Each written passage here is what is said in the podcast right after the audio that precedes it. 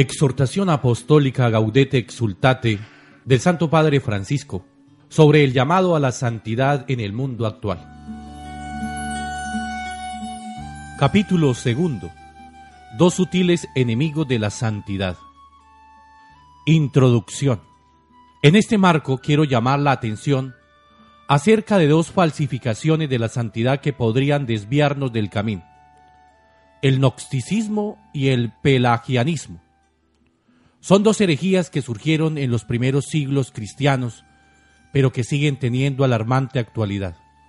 Aún hoy los corazones de muchos cristianos, quizás sin darse cuenta, se dejan seducir por estas propuestas engañosas. En ellas se expresa un inmanentismo antropocéntrico, disfrazado de verdad católica.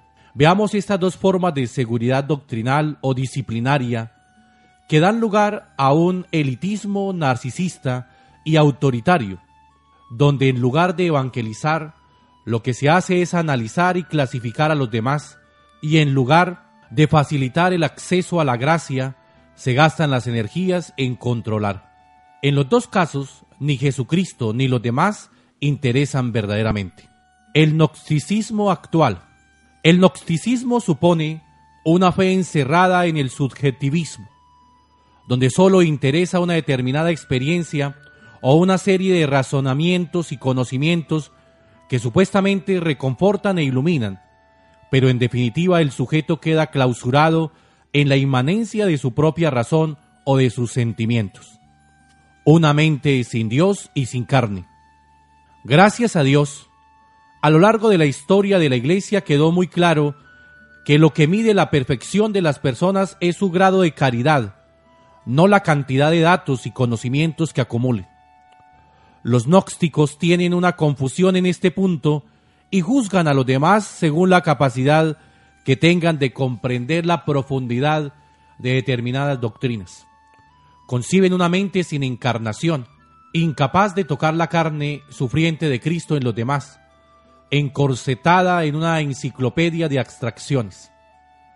Al descarnar el misterio finalmente prefieren un Dios sin Cristo, un Cristo sin iglesia, una iglesia sin pueblo. En definitiva, se trata de una superficialidad vanidosa, mucho movimiento en la superficie de la mente, pero no se mueve ni se conmueve la profundidad del pensamiento. Sin embargo, logra subyugar a algunos con una fascinación engañosa porque el equilibrio gnóstico es formal y supuestamente aséptico y puede asumir el aspecto de una cierta armonía o de un orden que lo abarca todo.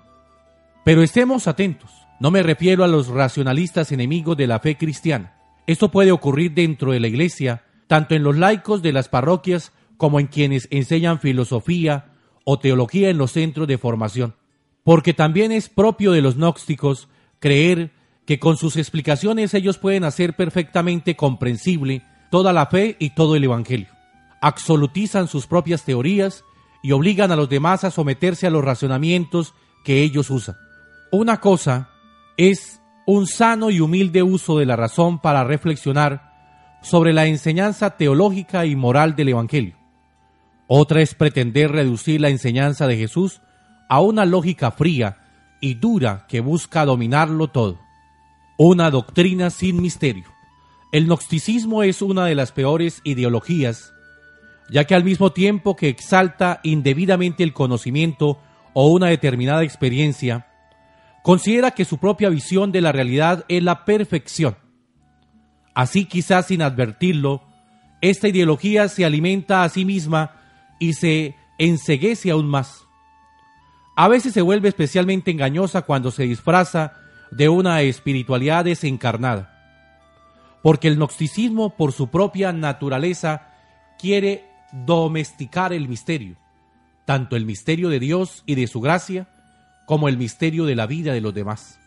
Cuando alguien tiene respuesta a todas las preguntas, demuestra que no está en un sano camino y es posible que sea un falso profeta, que usa la religión en beneficio propio, al servicio de sus elucubraciones psicológicas y mentales. Dios nos supera infinitamente. Siempre es una sorpresa y no somos nosotros los que decidimos en qué circunstancia histórica encontrarlo, ya que no depende de nosotros determinar el tiempo y el lugar del encuentro. Quien lo quiere todo claro y seguro pretende dominar la trascendencia de Dios. Tampoco se puede pretender definir dónde no está Dios, porque Él está misteriosamente en la vida de toda persona.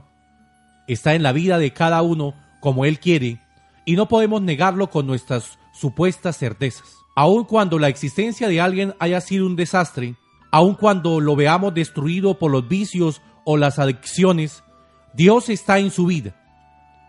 Si nos dejamos guiar por el Espíritu más que por nuestros racionamientos, podemos y debemos buscar al Señor en toda vida humana. Esto es parte del misterio que las mentalidades gnósticas terminan rechazando porque no lo pueden controlar. Los límites de la razón. Nosotros llegamos a comprender muy pobremente la verdad que recibimos del Señor. Con mayor dificultad todavía logramos expresarla. Por ello no podemos pretender que nuestro modo de entenderla nos autorice a ejercer una supervisión estricta de la vida de los demás.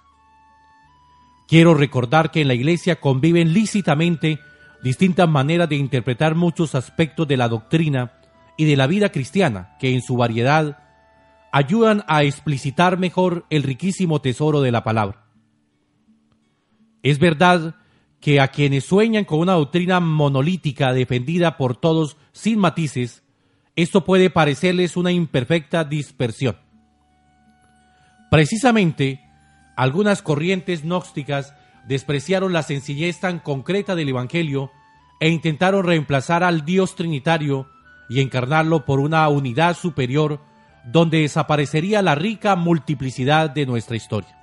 En realidad, la doctrina, o mejor, nuestra comprensión y expresión de ella, no es un sistema cerrado, privado de dinámicas capaces de generar interrogantes, dudas, cuestionamientos y las preguntas de nuestro pueblo, sus angustias, sus peleas, sus sueños, sus luchas, sus preocupaciones, poseen valor hermenéutico que no podemos ignorar si queremos tomar en serio el principio de encarnación.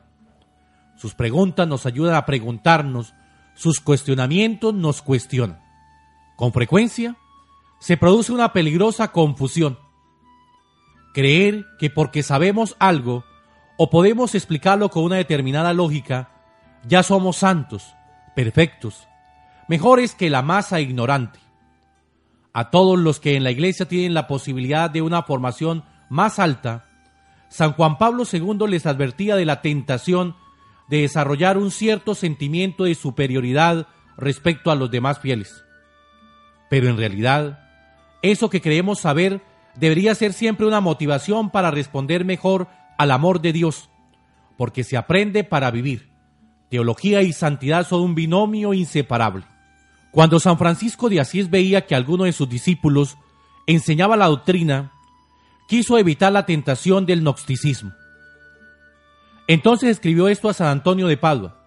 Me agrada que enseñes sagrada teología a los hermanos con tal que en el estudio de la misma no apagues el espíritu de oración y devoción. Él reconocía la tentación de convertir la experiencia cristiana en un conjunto de elucubraciones mentales que terminan alejándonos de la frescura del Evangelio.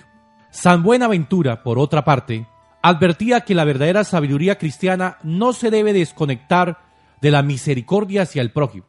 La mayor sabiduría que puede existir consiste en difundir fructuosamente lo que uno tiene para dar, lo que se le ha dado preciosamente para que lo dispense. Por eso, así como la misericordia es amiga de la sabiduría, la avaricia es su enemiga. Hay una actividad que al unirse a la contemplación no la impide, sino que la facilita, como las obras de misericordia y piedad. Exhortación Apostólica Gaudete Exultate del Santo Padre Francisco sobre el llamado a la santidad en el mundo actual.